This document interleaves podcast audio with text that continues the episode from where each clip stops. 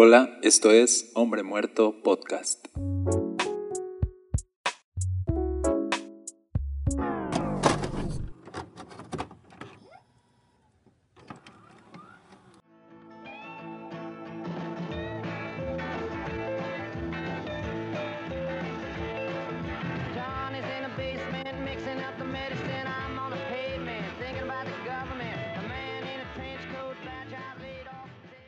Bienvenidos a Hombre Muerto Podcast. Mi nombre es Daniel Castañeda. Estoy muy feliz de estar contigo hoy.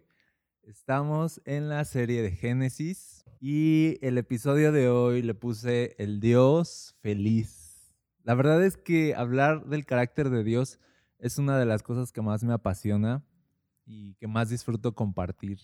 Recuerdo que cuando recién conocí a Dios, leí un libro que se llamaba Pasión por Jesús y empezaba con una pregunta y, decía, ¿está mayormente feliz o mayormente enojado Dios? Y, y la verdad es que esa pregunta me capturó y me hizo pensar cómo yo veía a Dios. Lo veía enojado, lo veía furioso, lo veía seco, lo veía serio o lo veía feliz. La verdad es que en ese entonces me costaba trabajo pensar en un Dios feliz. Yo estaba más acostumbrado a pensar en un Dios severo, estaba más acostumbrado a pensar en un Dios a lo mejor eh, pues más religioso, ¿sabes? Porque crecí en la iglesia, entonces estaba más acostumbrado a pensar en un Dios que está eh, examinándonos de una manera eh, obsesiva y vigilando cada paso que damos y, y enojándose cada que damos un paso en falso y vigilando cómo nos vestimos y vigilando absolutamente cada cosa y, calificándonos en el cielo y poniéndonos puntos o poniéndonos estrellitas o, quitándonos, o quitándonoslas. Entonces, me costaba trabajo pensar que Dios estuviera feliz o que estuviera disfrutando ser Dios. Yo te pregunto hoy lo mismo a ti, cuando lees la Biblia, ¿con qué lente examinas a Dios? Cuando tú lees tu Biblia, ¿cómo, cómo ves a Dios? ¿Está feliz o está enojado? ¿Es serio o es alegre? Porque mira, yo entiendo, la Biblia es un texto y no siempre puedes interpretar la emoción detrás de las palabras. A veces va a depender de nuestra óptica o de nuestro estado de ánimo cómo leemos un texto. De hecho, cuando nosotros escribimos un, un mensaje de texto, a veces puede ser que la persona que recibe el mensaje lo malinterprete. Por eso es que a veces ponemos emojis y, tratamos de darle cierta intención para que no malentiendan lo que estamos diciendo y entiendan que lo que decimos no lo decimos en un tono enojado, sino que estamos felices o tranquilos. Y hacemos eso, los emojis ayudan a darle intención, pero la Biblia no tiene emojis y, es el texto así, nada más. Y, uno tiene que interpretar la emoción detrás del texto, al Dios detrás del texto. ¿De qué forma nos está diciendo eso que nos está diciendo? ¿Con una sonrisa o con seriedad?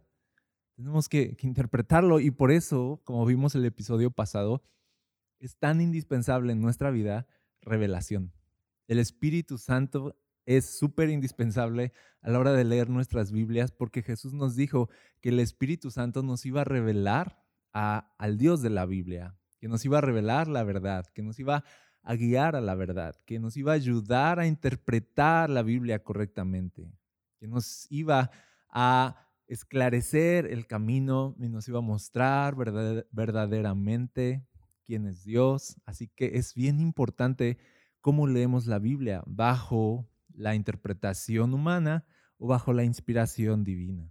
Entonces hoy, al abordar Génesis, vamos a ver un poco de la creación y vamos a ver eh, al Dios que creó todas las cosas y preguntarnos si Dios es feliz o Dios es serio o si está enojado. Lo primero que vemos en el principio dice que Dios creó los cielos y la tierra. Dice que la tierra no tenía forma y estaba vacía, o sea, dice que no había nada y que la oscuridad cubría las aguas profundas. Pero dice algo, que en medio de esta oscuridad y en medio de esta tierra sin forma y vacía, fíjate lo hueco y lo desolador que es, o sea, no hay nada, no hay, no hay propósito ahí, no hay color ahí, no hay, no hay sonidos ahí, pero dice, aún así el Espíritu de Dios se movía, Se movía en el aire sobre la superficie de las aguas. ¿Quién es Dios aquí? Dice, en medio de un panorama tan gris, Dios se movía. Dios podía moverse. ¿Sabes qué nos habla de, de Dios esto? Que Dios es completo en sí mismo, que Dios no necesita nada aparte de Él mismo para ser súper dichoso, para estar súper completo y súper feliz. Nos enseña la Biblia continuamente que Dios es una fuente de gloria, es como una explosión constante de amor, es como un río caudaloso de alegría que fluye eternamente en Él.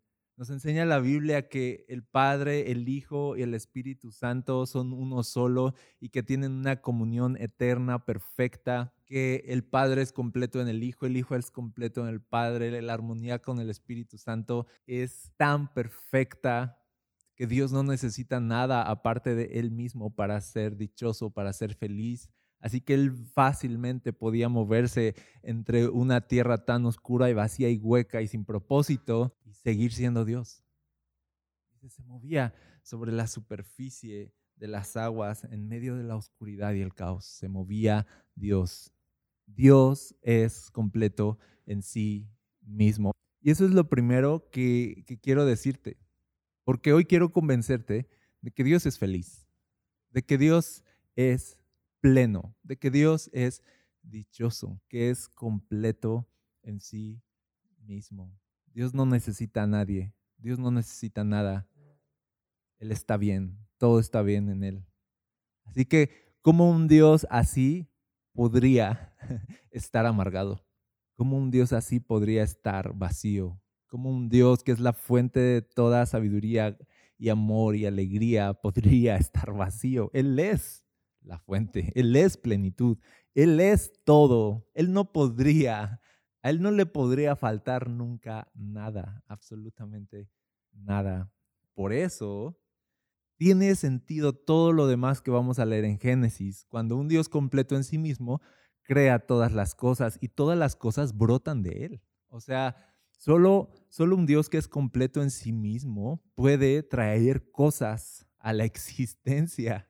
Dice aquí en Génesis, entonces Dios dijo que haya luz y hubo luz. Y vio Dios que la luz era buena, luego separó la luz de la oscuridad. Llamó Dios a la luz día y a la oscuridad noche. Cuando Dios creó todas las cosas, dice que simplemente separó y dijo que sea la luz. Y cuando Él dijo que sea la luz, ahí comenzó todo este planeta, toda la historia de nuestra existencia. ¿Y qué quería hacer Dios? Dios quería mostrar su gloria a todos, para que todo lo creado disfrutara de este baile eterno de amor que Él tiene en sí mismo. Es como que Dios al crear el universo quería que todos se unieran a la celebración eterna y constante que hay dentro de su ser y poder compartir su alegría con los demás. Esto lo vemos en Jesús cuando habla del reino de Dios y habla del reino de Dios como una boda, como un banquete, como una fiesta donde Él quiere invitar a todos.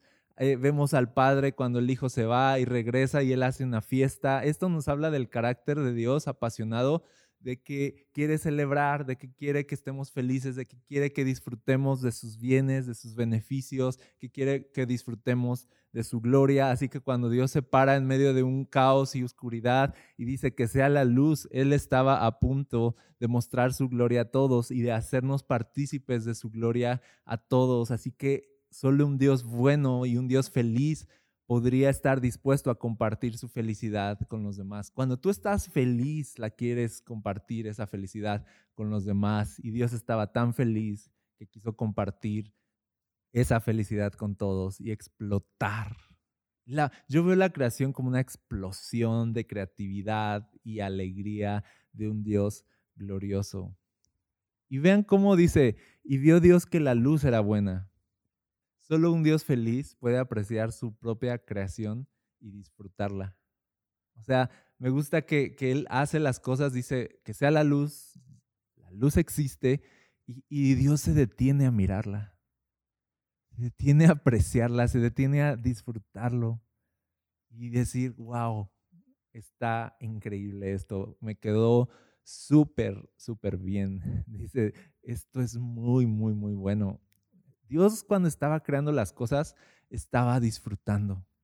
Cada vez, tú lo sabes, cada vez que él creaba algo, decía, se detenía y lo miraba, lo examinaba y lo apreciaba, lo disfrutaba como quien está escuchando una buena canción y dice, wow, suena súper bien, como quien está admirando una muy buena obra de arte y dice, esto está súper increíble. No, no es un Dios seco cumpliendo sus obligaciones de creador.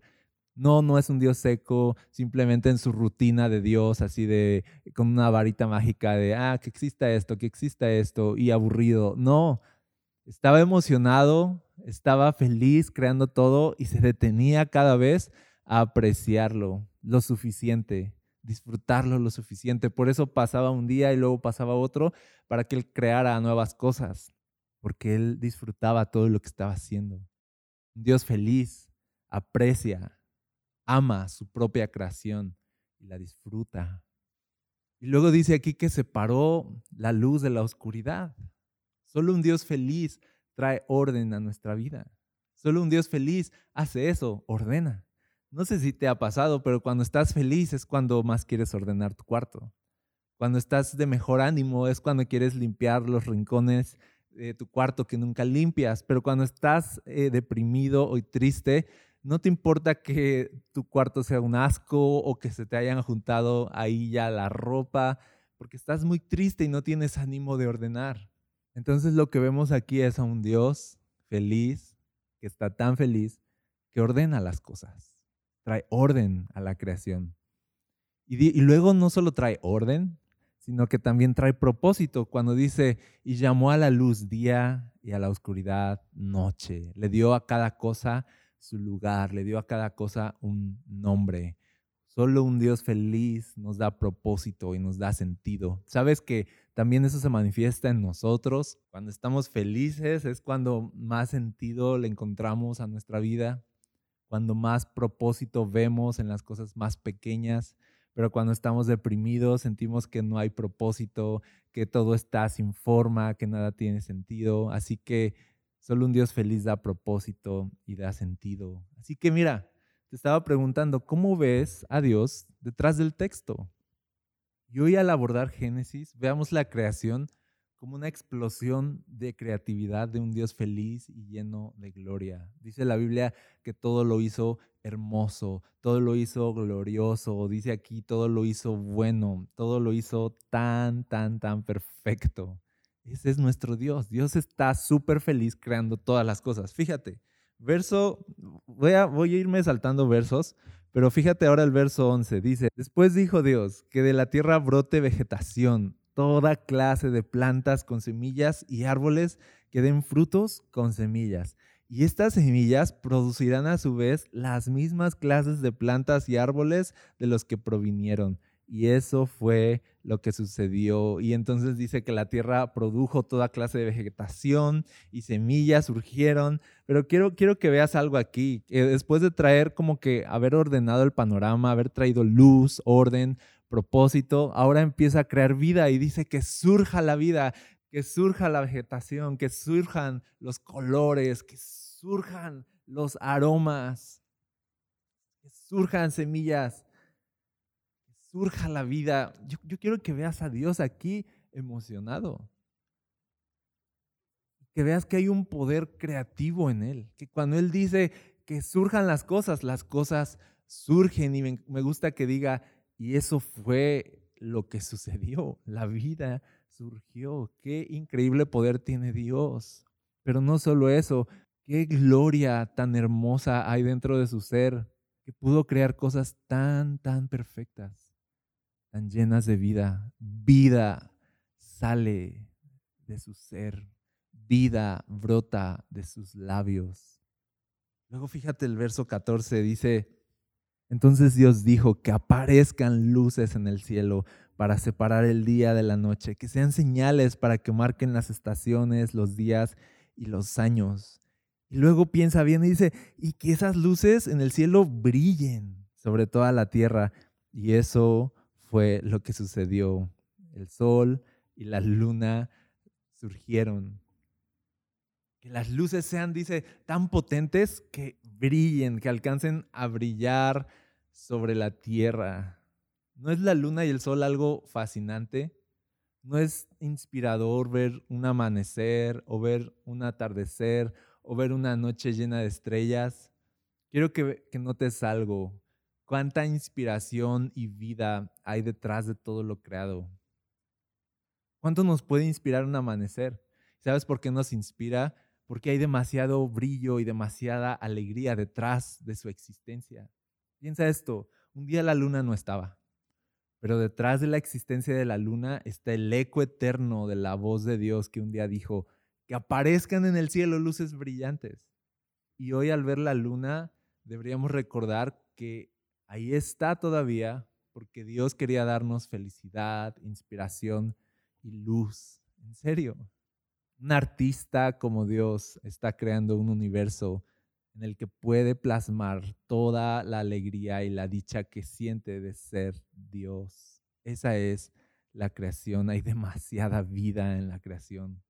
Pero fíjate ahora, seguimos viendo a nuestro Dios y conociéndolo. Verso 20, entonces Dios dijo que las aguas se colmen de peces y de otras formas de vida, que los cielos se llenen de aves de toda clase. Así que Dios creó grandes criaturas marinas y todos los seres vivientes que se mueven y se agitan en el agua y aves de todo tipo, cada uno produciendo crías de la misma especie y vio Dios que esto era bueno. Dios dice que pensó en colmar los cielos y colmar las aguas de toda clase de criaturas. Solo un Dios feliz hace eso, ¿sabes? Tú ves estos documentales de, National Geographic y ves todas las especies que hay y te impresiona lo detallada que es, que es la creación. Te impresiona la cantidad de seres que existen en el agua que ni siquiera te puedes imaginar. Hay demasiada creatividad, demasiados colores. Dios no estaba simplemente aburrido haciendo las cosas, sino que hay una explosión de creatividad y alegría dentro de él que dice, pero dice, además quiero que sea un montón, quiero que se colme esto de peces y aves. Un Dios feliz es un Dios que no mide su gracia, está tan feliz que no mide y dice, no, que sea demasiado, que, que no sea poquito, que sea extravagante. Y cuando Él piensa en dar, piensa en cosas rebosantes. Por eso nuestro Dios es tan dadivoso y generoso, porque está súper feliz. Solo una persona feliz es extravagante a la hora de dar. Y solo alguien feliz entonces pudo haber hecho una creación tan brillante, tan llena de vida. Quiero que mires esto, que mires la sonrisa eterna de Dios tras de toda la vida, el brillo y el sabor que hay en toda su creación. Dios es feliz. Pero de pronto en medio de toda esta explosión de creatividad, siento en el verso 26 que hay una pausa. Dice, entonces Dios dijo, hagamos a los seres humanos a nuestra imagen para que sean como nosotros. Ellos reinarán sobre los peces del mar, las aves del cielo, los animales domésticos, todos los animales salvajes de la tierra y los animales pequeños que corren por el suelo. Así que Dios creó a los seres humanos a su propia imagen. A imagen de Dios los creó, hombre y mujer los creó. Yo, yo veo la creación así como vida surgiendo, vida surgiendo, y canciones y emociones y sueños surgiendo, y, y animales, peces, aves, todo surgiendo, vegetación, colores. Es una experiencia maravillosa, pero yo veo el verso 26 cuando dice, hagamos a los seres humanos y me imagino una pausa. Una pausa así como de, un momento muy importante se está acercando y de pronto música de fondo y de pronto Dios comienza a bailar y a soñar y, está, y empieza a decir, ahora viene la, el punto culminante, los seres humanos, estoy a punto de crear algo que yo quiero que sea como yo, que sean reyes como yo soy rey y que sean felices y dichosos como yo soy feliz. Él quería crear seres humanos que fueran como Él, exactamente como Él.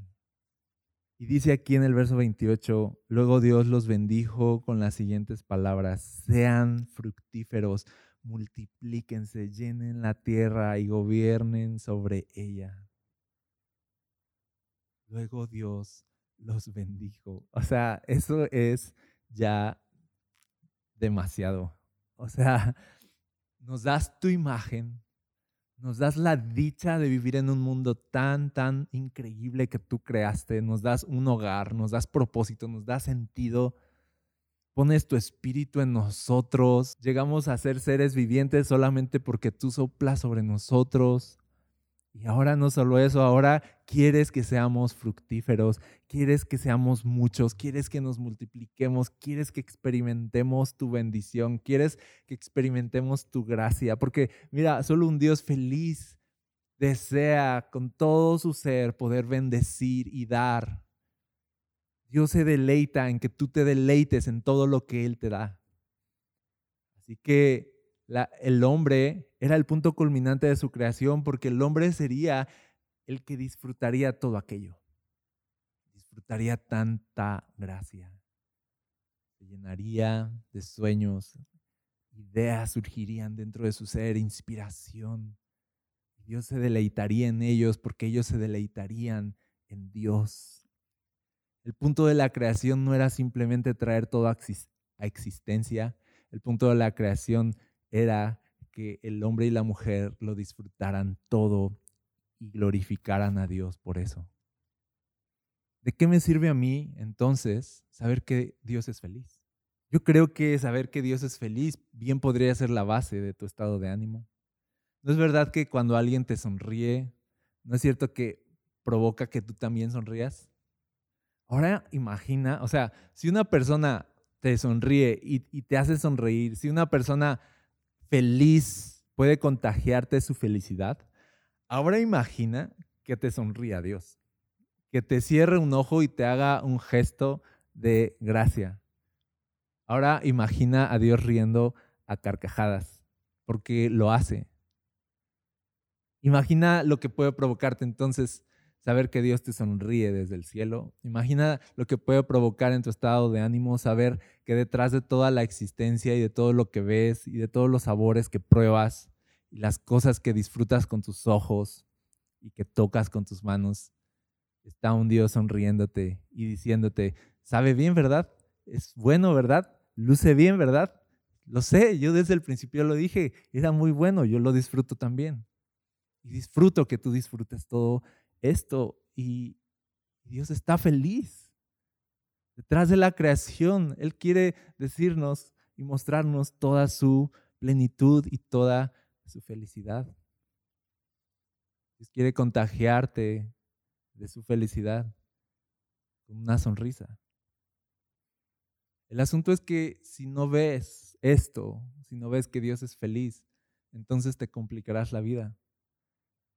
Creerás que Dios está en el cielo como jurado, viendo cada movimiento que haces. Creerás que estás en un examen profesional y que están vigilando cada, cada error que cometes y están listos para fulminarte.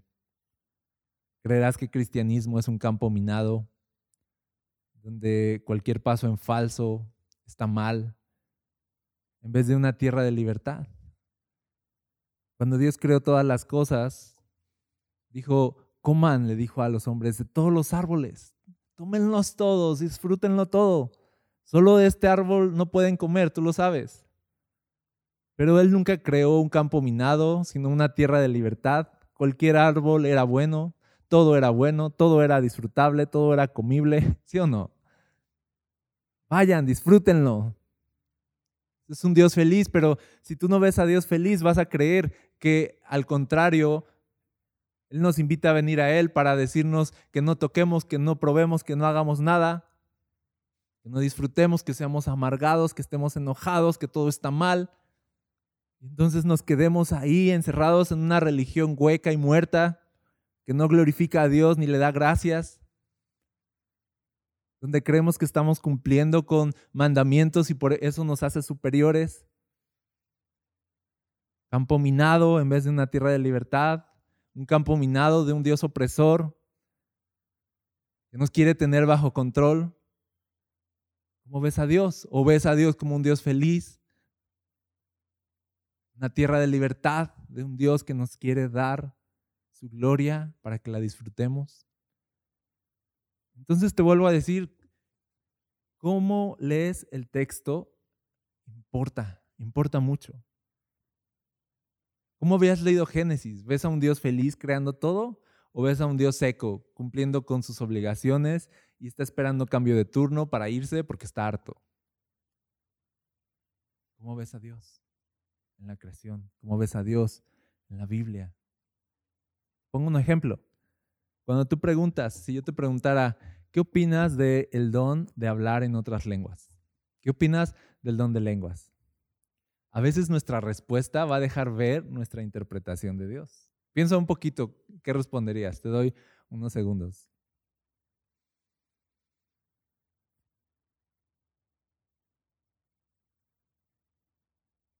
Yo creo que la mayoría, incluso aún más en este tiempo, llegan a responder lo que creen que es correcto. Así de, sí, definitivamente el don de lenguas sigue vigente, pero debemos ejercerlo en el orden de Dios y si no, mejor que nadie ore y que no debería eh, eh, orarse en lenguas mejor para que no sé qué y Corintios dice aquello y acá y al final toda la opinión del don de lenguas es para apagar el don de lenguas en vez de celebrarlo.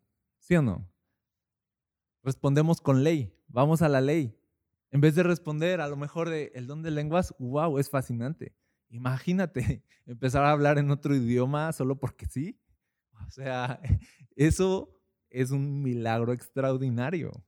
O sea, que Dios nos haya dado un don así, de verdad, es algo maravilloso. ¿Qué opino del don de lenguas? Pues que es un don, es un regalo que Dios quiso darnos para que lo disfrutáramos y lo usáramos y nos edificara y nos llenara, pudiera servir para edificar y bendecir a otros. Es un don maravilloso, debe ser usado, debe ser buscado, debe ser deseado. ¿Sí o no? El problema es que somos muy legalistas. El problema es que vemos a Dios como enojado en vez de feliz. Y cuando nos da regalos, pensamos, no, no es un regalo, es una trampa. Cuidado, no, no vayas a orar. No, no, no hables. Ahorita no hables en lengua. No, cuidado, porque Dios no se agrada. Y empezamos y de pronto los dones se vuelven una prisión en vez de un regalo. ¿Te das cuenta? Eso fue exactamente lo que le pasó al pueblo de Israel. Dios les dio la ley y ellos pensaron que Dios les estaba dando cadenas y no, Dios les estaba regalando libertad. El pueblo empezó a ver la ley, pero no vio la sonrisa de Dios en la ley. Y si tú no ves la sonrisa de Dios en su Biblia, en su palabra, entonces estás viendo el cuadro incompleto, estamos malentendiendo todo. Si no ves quién es Dios detrás de sus mandamientos, entonces no estás entendiendo bien el mandamiento. Jesús llegó a una generación que veía la ley, sí, y la veía y la examinaba y la estudiaba y la enseñaba y eran súper minuciosos, pero era una generación que veía la ley, pero ignoraba a Dios. Los fariseos veían en la ley severidad en vez de gracia. Veían que el cumplimiento de la ley era más importante que el amor y la misericordia. Estaban viendo leyes, pero no el amor de Dios en ellas. Por eso usaron la ley para dar cargas a la gente en vez de libertad. ¿Te das cuenta? Tu apreciación de la ley va a determinar cómo vas a enseñar la ley. Tu apreciación de la Biblia va, a determinar cómo vas a enseñar la Biblia. Los fariseos eran gente infeliz estudiando la Biblia y llenándose de conocimiento. No sé si te suene. Hay mucho hoy enojo en el cristianismo. Hay mucha severidad, mucha amargura. Nos estamos correteando con la Biblia, exigiendo que cumplamos mandamientos en vez de amándonos unos a otros. Estamos llenando de ley la iglesia en vez de llenarla de gracia. Estamos viendo el cuadro incompleto cuando vemos mandamientos, pero no vemos sonrisa detrás del mandamiento. La intención de Dios nunca fue cargarnos con reglas, sino de regalarnos mandamientos que nos llevaran a vivir una vida más plena y más feliz. Esa era la intención de Dios. Y, los fariseos no entendían eso y por eso se sacaban mucho de onda cuando veían a Jesús siendo súper misericordioso con gente pecadora, con gente que no cumplía bien la ley y decían así de, ¿qué le pasa? O sea, ellos, ellos son pecadores, ¿por qué come con ellos? ¿Por qué se porta así con ellos? Esa persona está arrancando espigas en el día de reposo, está pecando y Jesús así de, están equivocados, no han leído bien sus Biblias. Es más importante la misericordia, es más importante el amor, es más importante la gracia. No vieron a Dios en el mandamiento, solo vieron el mandamiento y malentendieron a Dios. Esa realidad, tal como en la época de los fariseos, sigue golpeando la iglesia de hoy en día. Nos preocupa más el mandamiento que el carácter de Dios detrás del mandamiento. Por eso me gusta Jesús. Me gusta porque dice la Biblia que Él es la imagen del Dios invisible. Era algo así como de, ok, les di un texto, pero aquí les va, ahora sí, la persona detrás del texto, Jesús. Y Jesús nos vino a revelar plenamente a Dios, ¿sí o no? Y por fin podemos ver el carácter de Dios y por fin podemos ver la interpretación correcta y por fin podemos ver si era un Dios amargado o un Dios feliz y qué resultó que Jesús era feliz, que era un Dios feliz el que nos estaba hablando todo este tiempo y que habíamos malinterpretado sus mandamientos y que nos tenía asustada su palabra en vez de felices y dichosos. ¿Y cómo sabemos que Jesús era feliz? Tan solo dice la Biblia que el Padre habló desde los cielos y no pudo retener su voz y decir, este es mi hijo, se los presento, yo lo amo muchísimo y me complace, me llena de alegría. Había este intercambio constante de sonrisas entre el Padre y el Hijo Dice la Biblia que Jesús se regocijaba en el Espíritu Santo. Eso es felicidad. Te voy a explicar cómo es regocijo en el Espíritu Santo.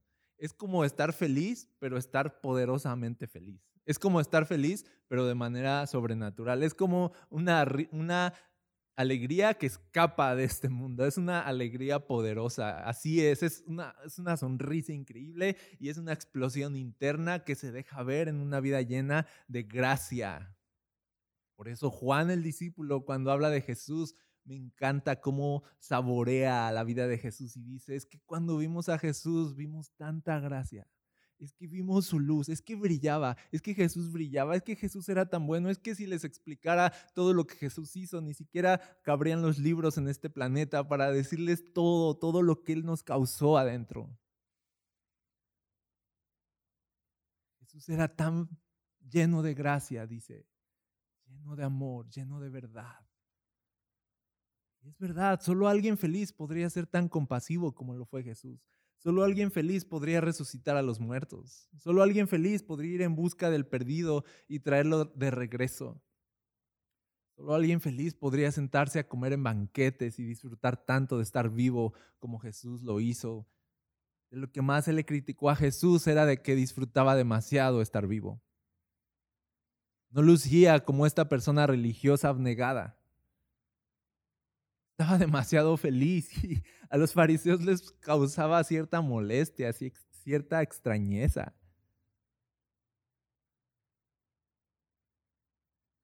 Me acuerdo cuando Jesús dijo que prepararan la Pascua, ¿te acuerdas? Y prepararon todo y, y ya cuando están ahí, dice que les dice Jesús, no saben cuánto quería celebrar la Pascua con ustedes. Jesús era esta persona emocionada que hacía el plan y armaba el plan y estaba emocionado pensando de, ya quiero que sea la Pascua, ya quiero que sea la Pascua, estaba feliz. Incluso cuando levanta esa copa de vino dice, esta es la última. no la volveré a beber hasta que estemos en el reino de Dios. Solo alguien con profundo gozo en su espíritu podría haber soportado tanta oposición y el martirio de la cruz. Solo alguien feliz podría amar a sus enemigos y orar por ellos. Eso es felicidad de otro nivel. Dios es un Dios feliz. Quiero decirte algo. Cuando vayas a tu Biblia y leas cualquier pasaje, quiero que recuerdes que Dios es feliz y que Dios está completo en sí mismo y que a Dios le complace compartir su felicidad y su gloria contigo. Dios quiere que tú también estés dichoso y feliz como Él. Eso no significa te voy a dar bienes, te voy a dar posesiones, no significa felicidad de este mundo, ya lo dije, felicidad poderosa, felicidad espiritual, felicidad en el Espíritu Santo, una que escapa de todo razonamiento. Eso, esa felicidad. Dios es un Dios feliz. Dime si Dios quiere a un montón de personas marchando como soldaditos, como robots, obedeciéndolo, o quiere a un montón de personas dichosas que encuentran en sus mandamientos la manera de relacionarse cada vez mejor con Él y disfrutarlo cada vez más. Tú eliges qué vida quieres vivir con Dios. Pero yo te dejo hoy con esto y espero haberte convencido. Dios es feliz. Esto es todo por hoy. Espero que este episodio haya sido bendición a tu vida y si lo fue, te pido que lo compartas. No olvides suscribirte al canal, lo puedes hacer en Spotify o en YouTube o en Apple Podcast, desde cualquier plataforma que tú estés escuchando esto. Suscríbete al canal, déjame un comentario, todo eso va a ser muy valioso para mí y para seguir creando más contenido. Gracias por haber estado aquí y te veo en el siguiente episodio donde seguimos hablando acerca del libro de Génesis y quién es Dios detrás de cada texto. Dios te bendiga.